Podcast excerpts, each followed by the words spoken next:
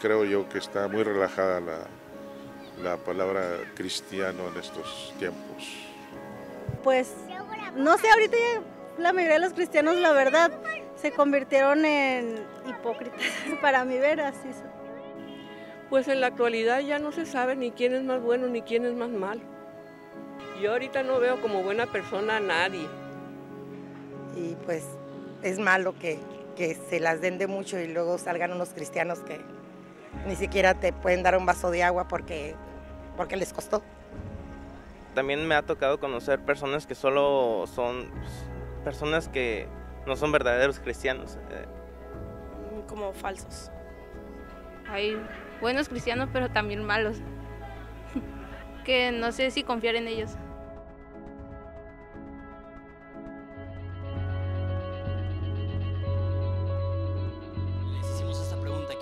Los cristianos?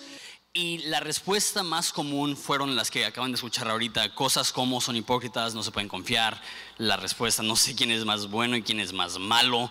Y, esa es la, crítica que, generalmente hay en contra de, de cristianos, es que son hipócritas. Ahora, antes de iniciar, sí quisiera decir que a mi parecer es injusto que se estereotipe de, este de esta forma y decir que todo cristiano es un hipócrita, porque simplemente se me hace injusto, no se me hace cierto. Es más, hasta en nuestro contexto, en nuestro municipio de Ensenada, se podría decir, en mi opinión, que es un poco ingrato decir que todo cristiano es un hipócrita, porque llamamos a DIF, para empezar, les preguntamos, en Ensenada, ¿cuántos orfanatos hay?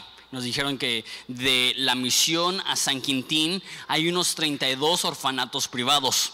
Y les preguntamos, de esos orfanatos, ¿cuántos son cristianos? Su respuesta, no sabríamos decirles, pero la gran mayoría, si no es que todos. Entonces, la gran mayoría, si no es que todas las organizaciones que cuidan a huérfanos en nuestro municipio han sido puestas ahí por gente que ama a Jesús y que es cristiana.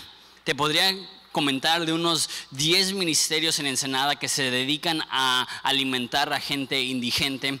Podría decirte de probablemente una docena de ministerios de rehabilitación para gente con adicciones. Te podría contar de dos o tres ministerios que a lo único que se dedican es encontrar gente necesitada y construirles casas sin esperar nada a cambio. Entonces, por eso digo que se me hace injusto y hasta un poco ingrato que se categorice a todo cristiano como si todos fueran hipócritas. Ahora, habiendo dicho eso, sí hay hipócritas dentro de la iglesia y sí es un problema masivo. Y de las 50 personas que entrevistamos, aproximadamente el 20% 10 de ellos no, no ni estaban ni a favor ni en contra del cristianismo, pero no encontramos a ninguna persona que hablaba positivamente de los cristianos. Nadie dijo los cristianos son excelentes, los cristianos ayudan en causas sociales, los cristianos están intentando hacer una diferencia positiva. Ni una persona dijo eso a, lo más que llegamos es, no, pues los cristianos también, pues ellos siempre y cuando que hagan su cosa, nosotros hacemos la nuestra, ellos no se meten en nuestra vida, nosotros no, no nos metemos en la de ella y estamos todos a gustos. Ahora, el 80% tuvieron respuestas negativas, como las que vimos en el video. No es que de todas las respuestas pudimos elegir 5 de 100, sino que más bien nos sobraron respuestas negativas en contra del cristianismo. Y eh, yo creo que la objeción más grande que existe en el mundo en contra del cristianismo es este. Los cristianos son hipócritas. No sé cuántas veces lo he escuchado y sé que tú también lo has escuchado un sinfín de veces. Y a veces se descarta usando frases como, sí hay muchos hipócritas que son cristianos, pero también los no cristianos son hipócritas.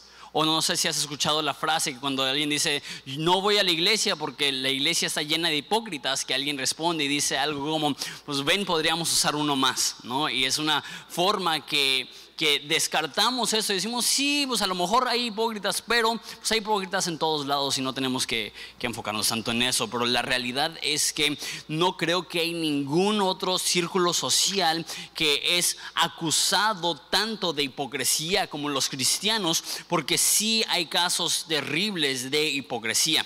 Entonces, ¿qué es hipocresía? Si puedo definir hipocresía en una frase, es hipocresía es fingir un nivel de espiritualidad que realmente no posees. O sea que nuestra meta es aparentar ser más maduros, más espirituales, más morales de lo que realmente somos. Y queremos apantallar y queremos impresionar y queremos que las personas nos celebren por ser extremadamente maduros, espirituales y morales. Y es más, yo diría que el mismo afán que existe en círculos seculares por ser exitosos, que la gente miente con tal de ser vista como alguien exitosa, existe el mismo problema dentro de la iglesia, pero nuestro ídolo no es el éxito, nuestro ídolo es ser vistos como espirituales. Hacemos lo que sea con tal de que nos aplaudan, nos celebren, nos digan lo buen cristianos que somos. Y yo creo que esto se debe en parte que por los últimos 10 años en el cristianismo, no todos, pero muchos pastores y muchas iglesias han enfocado en ese mensaje de que tú eres un campeón, de que tú debes de sobresalir, que nadie puede minimizar la persona que eres, que nadie te puede decir nada negativo.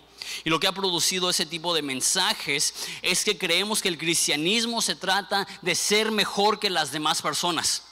Y en vez de enfocarnos en amar a nuestro prójimo, nos enfocamos en superar a nuestro prójimo. Y la iglesia se convierte en un centro de comparación, donde ves a gente que es más espiritual que tú y no te comparas con ellos, pero ves a gente que es peor que tú y dices, mínimo no soy como ellos. Y lo peor del caso es que eso se magnifica una vez que sales de la iglesia, porque tú dices, yo soy cristiano, yo leo la Biblia, yo oro, por ende soy mejor que estas personas que no conocen a Dios, que no son cristianos, y nos comparamos y nos sentimos superiores a ellos y los, los disminuimos y lo que sucede eso es que la gente se sienta que los cristianos son altivos, porque muchos lo son. Los cristianos son falsos, porque muchos lo son. Los cristianos son doble cara, porque muchos lo son. Y la cultura en la cual vivimos, la peor cosa que puedes hacer es ser falso. La gente hoy en día odia la hipocresía. La gente hoy en día odia que alguien hable mucho y haga poco. ¿Cómo podemos remediarlo? ¿Qué podemos hacer? Yo creo que este, reconocer lo que la Biblia dice acerca de esta actitud de superioridad. Romanos 2.1, no tienen que ir ahí, pasar en pantallas, dice, por lo cual eres inexcusable, hombre, quien quiera que seas tú que juzgas pues en lo que juzgas a otro, te condenas a ti mismo, porque tú que juzgas haces lo mismo. Lo que la Biblia dice es que aquella persona que juzga, que critica, que se siente superior, es doblemente culpable. El que peca, pues peca. Pero el que juzga, el que peca, no solamente peca, sino que también peca por orgullo no solamente comete el mismo pecado, porque todos nosotros criticamos a personas que son culpables exactamente que lo mismo, sino que nos autocondenamos porque aparte de ser pecadores, ahora también soberbios. La pregunta es, ¿qué actitud tiene Jesús en contra de los hipócritas? en contra de, ese tipo de personas. ¿Sabes tú que Jesús muy rara vez habló en contra de eh, gente que estaba viviendo en pecado sexual? ¿Sabías tú que Jesús casi no habló acerca de corrupción dentro del gobierno romano y judío? ¿Sabías tú que, que, los enemigos de Israel, los que habían traicionado a Israel, él muy rara vez hablaba en contra de los publicanos y los recolectores de impuestos romanos? ¿Sabes, ¿Sabes a qué círculo Jesús criticaba más? ¿Sabes a qué persona Jesús hablaba en contra de más? No de prostitutas, no de políticos, no de traidores, de hipócritas. Esta es la parte de la Biblia más fuerte que, que tenemos en cuanto a las cosas que Jesús dijo. Esto es Mateo 23, 13, dice así. Mas hay de ustedes, escribas y fariseos, hipócritas porque cierran el reino de los cielos delante de los hombres, pues no entran ustedes ni dejan entrar a los que están entrando. Hay de ustedes, escribas y fariseos, hipócritas, porque devoran las casas de las viudas y como pretexto hacen oraciones largas y por esto recibirán mayor condenación. Hay de ustedes, escribas y fariseos, hipócritas porque recorren mar y tierra para ser un prosélito, un convertido, un discípulo. Y una vez hecho, lo hacen dos veces más hijo del infierno que ustedes. Hay de ustedes, brincándome al versículo 23, hay de ustedes, escribas y fariseos, hipócritas porque diezman de la menta y de neldo y del comino y dejan lo más importante de la ley, la justicia, la misericordia y la fe. Eso es necesario hacer sin dejar de hacer aquello.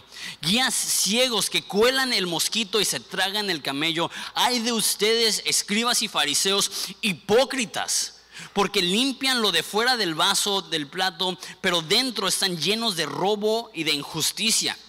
Fariseo ciego, limpia primero lo de dentro del vaso y del plato, para que también lo de fuera sea limpio. Hay de ustedes, escribas y fariseos, hipócritas, porque son semejantes a sepulcros blanqueados que por fuera a la verdad se muestran hermosos, mas por dentro están llenos de huesos de muertos y de toda inmundicia. Así también ustedes por fuera la verdad se muestran justos a los hombres, pero por dentro están llenos de hipocresía e iniquidad. Hay de vosotros, hay de ustedes, escribas y fariseos, hipócritas, porque edificas los sepulcros de los profetas y los adornas como monumentos y dicen, si hubiésemos vivido en los días de nuestros padres, no hubiéramos sido cómplices en la sangre de los profetas, no hubiéramos matado a los profetas como lo hicieron nuestros padres. Así que dan testimonio contra ustedes mismos de que son hijos de aquellos que mataron a los profetas. Ustedes también llenan la medida de sus padres serpientes, generación de víboras. ¿Cómo escaparán de la condenación del infierno?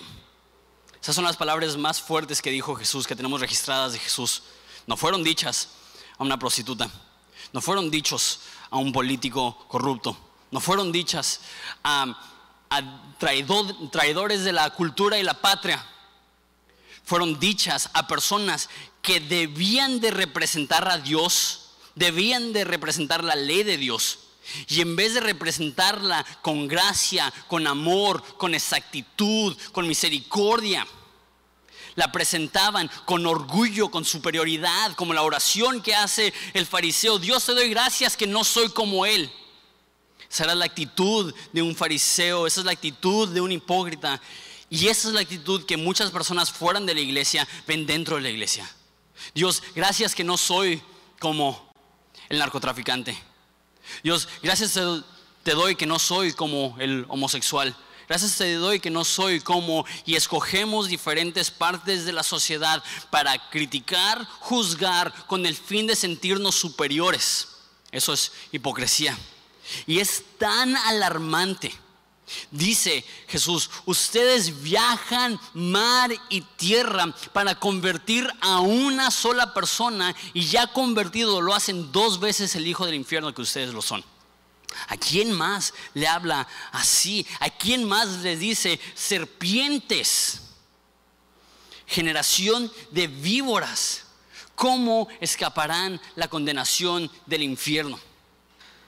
El pecado que Jesús más reprendió fue el pecado de hipocresía. Y muchas veces el pecado que en la iglesia más se ignora es el pecado de hipocresía.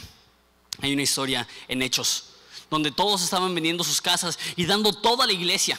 La iglesia había crecido de 120 personas a 3.000 personas, no cabían en ningún lugar, querían alimentar a, los pobres y, no habían los recursos para hacerlo. Entonces lo que hicieron muchas personas de la iglesia es que vendieron sus casas y dieron el 100% a la iglesia. Al ver esto, una pareja dijo, ¿y si nosotros vendemos la casa y damos un porcentaje y le decimos a las personas que también vendimos nuestra casa y dimos todo? Entonces venden su casa y dan un porcentaje y llegan a la iglesia y dicen, vendimos la casa y estamos dando el 100%. Sí, eso es hipocresía. Y dice en ese momento Pedro, tu dinero perezca contigo porque pensaste que le podías mentir al Espíritu Santo y murió. Ningún otro pecado en el Nuevo Testamento produce la muerte de alguien más que la hipocresía. Entonces, eso nos demuestra lo serio que es ¿Cómo lo podemos vencer? ¿Cómo podemos superar la hipocresía? que hay dentro de nuestras vidas, dentro de la iglesia. Viendo la vida de Jesús y viendo las enseñanzas de Jesús en el Sermón del Monte, tengo tres formas que vencemos la hipocresía en nuestra propia vida. La primera la saco de Mateo 6.1, ahora sí pueden ir ahí porque ahí nos vamos a estacionar un poco más de tiempo. Mateo 6.1. Dice así, guárdense de hacer su justicia delante de los hombres para ser vistos de ellos. De otra manera, no tendrán recompensa de su Padre que está en los cielos. El primer punto es devoción en privado es infinitamente más importante que reconocimiento público. Devoción en privado es infinitamente más importante que reconocimiento público. Los religiosos solo hacían las cosas, los hipócritas solamente hacían las cosas cuando iban a ser reconocidos. Limpiaban la parte de afuera del vaso, es lo que dice Jesús, cuando adentro estaba lleno de muerte. Eran como una tumba decorada que a primera vista se veía hermosa, pero cuando indagabas un poco te dabas cuenta que estaba llena de muerte. Hay personas que solamente viven de cierta forma y hablan de cierta forma y se comportan de cierta forma cuando hay otros cristianos presentes. Cuando están en la iglesia o están en su grupo en casa o están en la presencia de otros cristianos, tienen un vocabulario totalmente distinto. Tienen una forma de hablar totalmente distinta. ¿Qué es lo que están haciendo? Están intentando impresionar falsamente a las personas que les rodeen para que crean que son más de lo que realmente son. Eso es hipocresía. Y la solución que da Jesús es, no hagas tu justicia, tus cosas buenas delante de los hombres para ser vistos por ellos. Esto hoy en día es peor que nunca con redes sociales. Difícilmente personas hacen un acto de caridad sin subirlo al Facebook. Sí. Hoy, hoy le di 50 pesos a un, a un indigente. Selfie, ¿no? hoy hice tal cosa, hoy fui a tal lugar y hay personas, no voy a decir nombres, que cada vez que abro su Facebook siento que se están echando porras por el sinfín de cosas que están haciendo para Dios y yo digo, si tienes la necesidad de constantemente estarlo publicando en Facebook para que la gente vea lo bueno que eres, entonces no lo estás haciendo para Dios. No estoy diciendo que no pongas nada en Facebook, y a veces sí es, es eh, bonito ver lo que otras personas están haciendo. Pero desde cuándo sentimos que todos se tienen que enterar de las cosas buenas que hacemos. También, creo yo, y eso va a ser increíblemente práctico, hay cosas pequeñas que nadie te va a agradecer y nadie va a reconocer que van a ayudar a que los cristianos no sean vistos como hipócritas. Anoté nada más tres cosas. Pero hay un sinfín y todos tenemos que considerar nuestros corazones cuáles son las cosas chicas que nadie va a notar, que nadie va a agradecer, pero que nos van a ayudar a representar correctamente a Dios. Estaba pensando esto. ¿Qué tal la manera en la que manejas? Hay algunas personas que manejan como paganos y llegas y estás atrás de una persona y le estás pitando y se te pasó enfrente en, el, en el alto y era tu turno y los ves con cara de I will find you and I will kill you, ¿no? Te voy a matar. de repente arrebasas a alguien y te pones enfrente de él, frenas y dices, sonríe, Cristo te ama. Digo, eso no representa muy bien a Jesús que digamos que te estás metiendo y, te pones así paralelo con una persona y los ves con, una cara de qué estás haciendo y te, les metes y dices, en caso de rapto el carro es tuyo.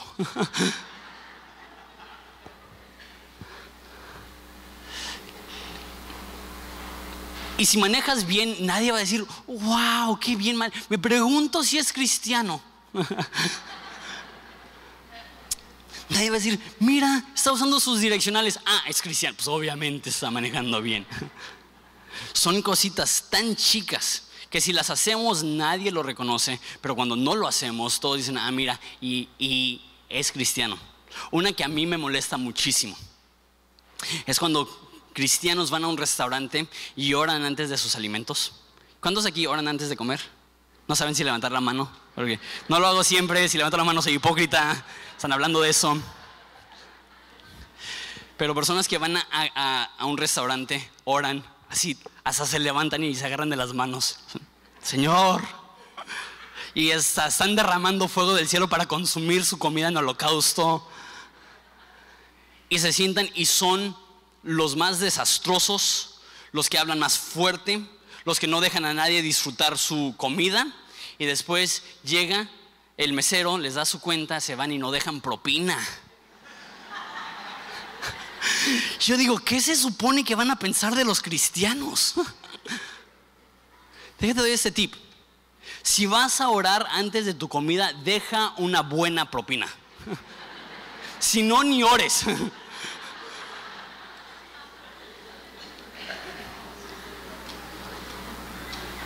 Cosas tan chicas como sonreír. Como cuando te pasas delante de alguien que digas con permiso. Amabilidad. ¿Cuánto nos cuesta? Decimos, no, es que yo soy muy cristiano y yo voy a la iglesia y yo oro y yo... Pero, ¿te portas decentemente? ¿Tienes buenos modales? ¿Sonríes? ¿Puede la gente ver en ti una, una esperanza y un gozo que ellos no poseen? Son las cosas chicas que hacemos para Dios. Porque créeme, nadie te va a agradecer que manejes bien o que dejes una buena propina o que le sonríes a un desconocido, pero Dios sí lo ve. Y Dios ve las cosas que haces en privado y Dios ve las cosas que haces que nadie más ve. Por favor, no vayas a dar una buena propina y subirlo al Facebook. Eso se trata de hacer las cosas chicas que nadie va a ver, diciendo yo soy un hijo de Dios y quiero representarlo bien, aún en las cosas más pequeñas. Devoción en privado es infinitamente más importante que reconocimiento público. Punto número dos. Eso es de Mateo 7.3. Todos estamos viendo del mismo sermón que Jesús dio. Mateo 7:3 dice, ¿y por qué miras la paja que está en el ojo de tu hermano y no echas de ver la viga que está en tu propio ojo? No sé si, si lo, lo imprimí mal, no sé si así lo dicen. No, no echas de ver si, la, la viga que está en tu propio ojo. Punto número dos es, pasa más tiempo arrepintiéndote de tu pecado que apuntando al pecado ajeno. Pasa más tiempo reconociendo las áreas de debilidad en tu propia vida que intentar señalar la debilidad en la vida de los demás. Una vez más, la cultura cristiana es quiero ser visto como una persona espiritual y cuando apunto al pecado ajeno me siento mejor de mí mismo. ¿Sabes qué? No, no ayuda, no te ayuda a ti y no ayuda a las demás personas. La Biblia dice, sácate la viga que está en tu ojo, imagínate un barrote, antes de intent- intentar sacar, como dice, la paja que está en el ojo de otras personas. La arrogancia al momento de criticar ha sido una de las fallas más grandes de muchos cristianos. La arrogancia al momento de dar un consejo arruina muchas veces la buena intención que pudiste tener al dar ese consejo. Hay pocas cosas que frustran tanto a un no cristiano como un cristiano con mil problemas dando consejos como si no tuviera ningún problema. Hay pocas cosas que frustran a un no cristiano como un cristiano que tiene un matrimonio de la patada dando consejos como si tuvieran el mejor matrimonio. Hay pocas cosas que frustran tanto a un no cristiano como un cristiano que su alimentación es tan terrible que le están restando años de vida a su cuerpo que critican a alguien que fuma. Hay pocas cosas que frustran tanto a un no cristiano como alguien que no tiene gozo, no tiene felicidad, no tiene amistades, que juzga y critica a alguien por tener tatuajes. Los no cristianos ven eso y dicen, ¿quién es él que está en su tercer matrimonio para darme consejo relacional? ¿Quién es él que no cuida su cuerpo para decirme si puedo o no fumar? ¿Quién es él que tiene la cara larga y nada de gozo para decirme si está mal o no tener tinta debajo de mi piel?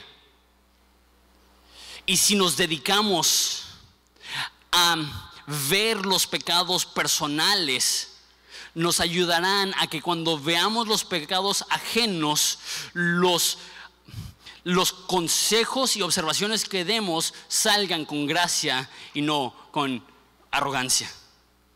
¿Sabes algo que creo? Eso no, no hay forma de comprobarlo. Pero yo creo que la mayoría de la gente no está en contra de un consejo, no, no repela un consejo, ni siquiera, yo creo que la mayoría de la gente ni siquiera le molesta que lo critiques. Lo que le molesta es una actitud de soberbia. Lo que les molesta es una actitud de superioridad. De tú porque no eres cristiano batallas con estas cosas, pero yo que soy cristiano ya soy bien. Si siguiéramos las palabras de Jesús, de sacar la viga de nuestro propio ojo. ¿Sabes qué? Hay 24 horas en el día. La mayoría de nosotros no viviremos más de 80 años. Hay un tiempo limitado y con tantos pecados que tenemos nosotros, nuestro tiempo sería mejor invertido viendo cómo podemos madurar nosotros en vez de viendo qué podemos señalar en los demás. Pasar más tiempo arrepintiéndonos de nuestro pecado que apuntando al pecado ajeno. Me gusta cómo lo dice este Rick Warren. De hecho, ese es de mi otro punto me adelanté, pero lo voy a decir de todos modos. Admitir tus fallas no te hace débil, te hace creíble. Admitir tu pecado no te hace débil, no te hace menos cristiano, no te hace menos espiritual. Te hace más creíble ante las personas. ¿Qué diferencia es cuando alguien está pasando por dificultad? Vamos a decir que estás en tu tercer matrimonio. Y tú llegas con alguien que está de, novio y dices, así no quiere Dios que conduzcas tu, relación. Y la persona va a decir, ¿y tú quién eres para decirme eso? Pero vamos a decir que tú tienes un trasfondo del corazón roto, de errores en tus relaciones. Y dices, ¿sabes qué? Te lo digo por experiencia, he cometido mil errores.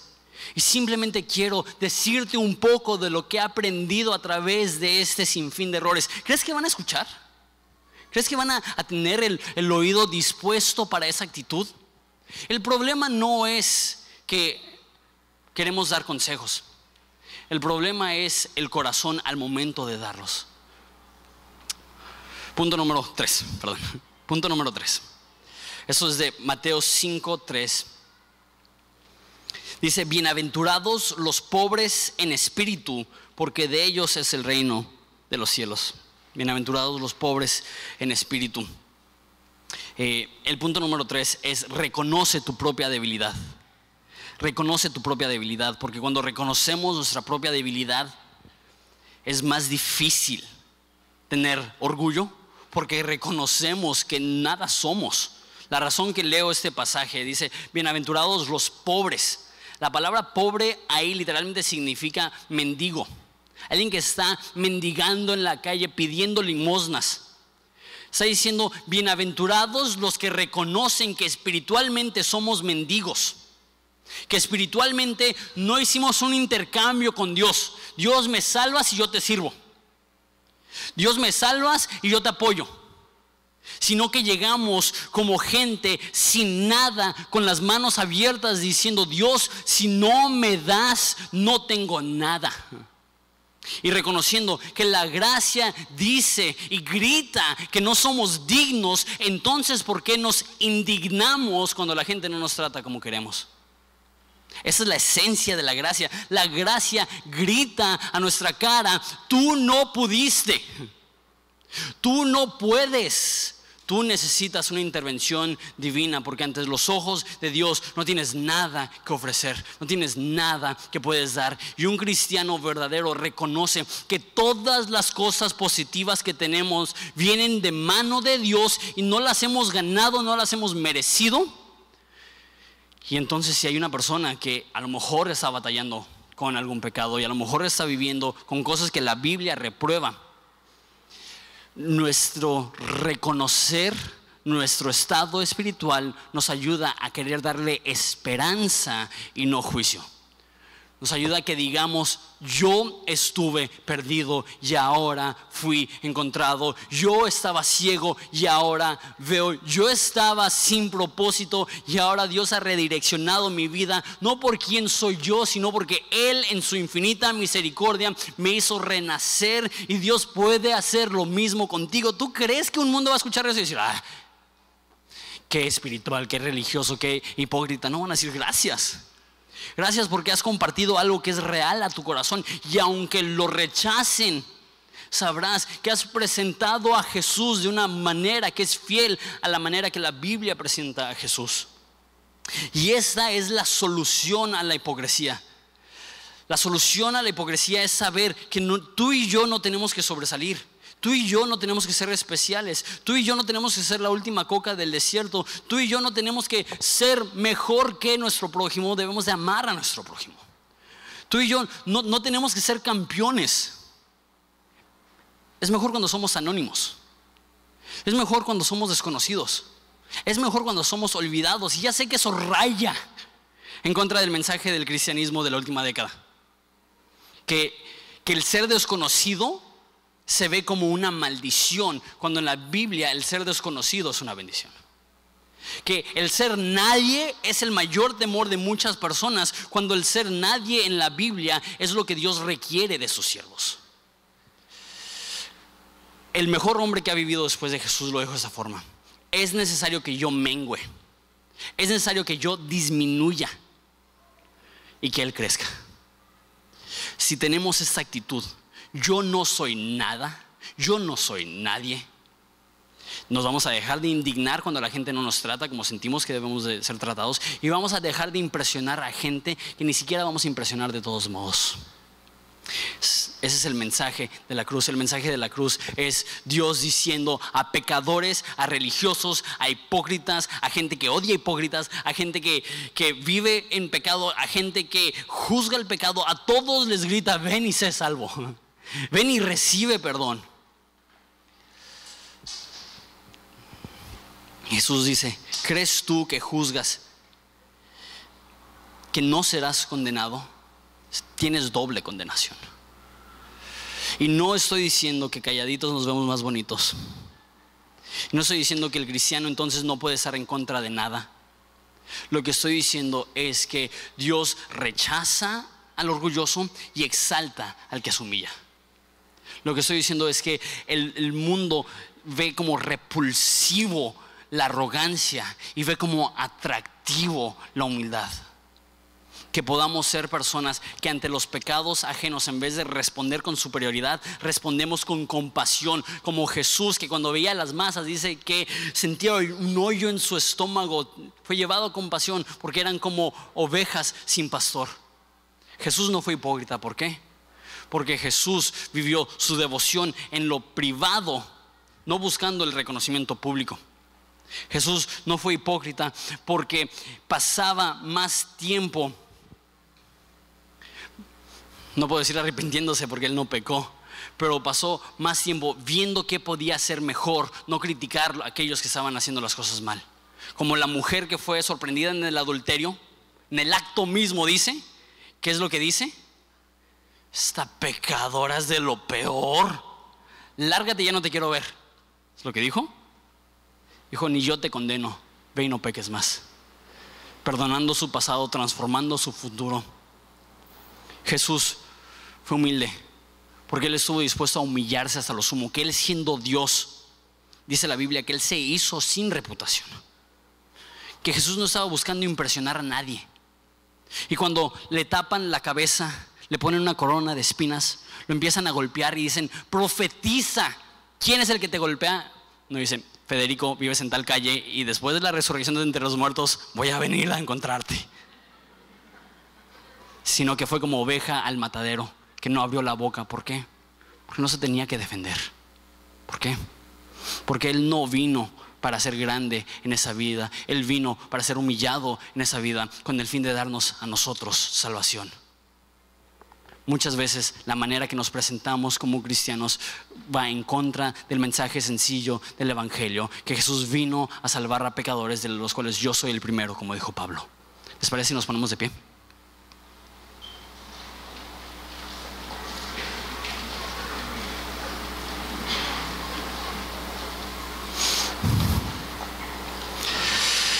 La solución a la hipocresía es saber que nosotros no tenemos que sobresalir. A lo mejor la frase la usamos porque es el eslogan. Pero la solución a la hipocresía es saber que se trata de Jesús. Nosotros no somos los protagonistas. Y cuando reconocemos que no somos protagonistas, que ni siquiera salimos en la foto, eso nos ayuda a que no nos moleste cuando nos sintamos humillados, que no reaccionemos con enojo y crítica, sino que digamos, voy a pagar bien por mal. Cuando tú me trates mal, yo te voy a tratar bien. Cuando tú hables mal de mí, y créeme, ¿hay cristianos hipócritas? Sí. ¿Todos los cristianos son hipócritas? No. Hay gente que trata injustamente a los cristianos simplemente porque para ellos es un estereotipo que tienen en contra de ellos y cualquier cristiano es mal visto. Sí. Pero la Biblia dice, ay de ti si todos hablan bien de ti. Porque a los profetas los mataron. No estamos aquí para ganarnos la aprobación del mundo, estamos aquí para tratar al mundo como Jesús, que cuando Él estaba siendo crucificado, Él dijo, Padre, perdónalos, no saben lo que hacen. No hay un acto de mayor humildad que ver a aquellos que te están acusando y perdonarlos. Si podemos hacer esto, Ensenada, y podría decir que Baja California, sentiría una diferencia real. Esto es inalcanzable si Dios no lo hace a través de su Espíritu Santo. Eso es inalcanzable si Dios no nos ayuda, porque ya vimos que nada somos, que llegamos con las manos vacías diciendo, Dios, por favor, necesito de tu Espíritu, necesito de tu ayuda, necesito de tu, de tu poder, porque yo quiero, pero no puedo, porque yo he intentado, pero no tengo las fuerzas para ser humilde en medio de la crítica para ver mis propios pecados y no los ajenos, para ofrecer esperanza y no negatividad. Que Dios nos ayude, porque sin duda alguna, aunque hay cristianos legítimos, aún los mejores cristianos tienen áreas de su vida donde se han sentido mejores que los demás por los éxitos o logros que han tenido. Que Dios remueva todo eso en nuestro corazón y que podamos decir, nada soy, nada tengo y necesito tratar a la gente con ese reconocimiento, que todo lo que tengo viene de parte de Dios y yo no merezco más que otro, yo no soy más que otro. Vamos a orar. Padre, te doy gracias porque tú no eres así. A pesar de la crítica que podamos recibir los cristianos, podemos descansar sabiendo que tú has sido fiel desde antes de la fundación del mundo a esta creación. Y tú no fuiste hipócrita, tú fuiste lo más real que ha existido. Te doy gracias porque hablaste en contra de la hipocresía. Y Padre, es imposible ser cristiano y no considerar las áreas de nuestras vidas en las cuales hemos sido hipócritas porque, porque hay tanta presión en las iglesias de ser súper espiritual. Ayúdanos a reconocer nuestra debilidad, que no somos nada especial que tú nos Tú no nos pones la carga de sobresalir, tú nos liberas de la carga de tener que sobresalir. Tú no nos pides que seamos alguien. Tú nos liberas de la carga, nos libras de la carga de querer ser alguien. Y dejar que Jesús se luzca. Y dejar que Jesús sea exaltado. Y dejar que el mundo, al ver nuestras buenas obras, glorifiquen a nuestro Padre que está en los cielos. Exáltate en esta ciudad, exáltate en esta iglesia, exáltate en estas vidas. Que tu nombre sea puesto en alto, que nosotros disminuyamos para que tú crezcas en nuestras vidas, en nuestra iglesia, en nuestra ciudad. Danos la gracia que necesitamos, danos el poder del Espíritu Santo para representarte de la forma que debemos. Porque el buen cristiano no es el que se la vive en la iglesia, el buen cristiano es el que lleva la iglesia y la paz de Jesús y el amor de Dios al mundo que lo necesita. Ayúdanos a no ser doble caras, sino a ser sinceros, a reconocer nuestra debilidad y el ofrecer esperanza a aquellos que están tan perdidos como nosotros lo estuvimos. Te necesitamos. Ayúdanos. En nombre de Jesús. Amén.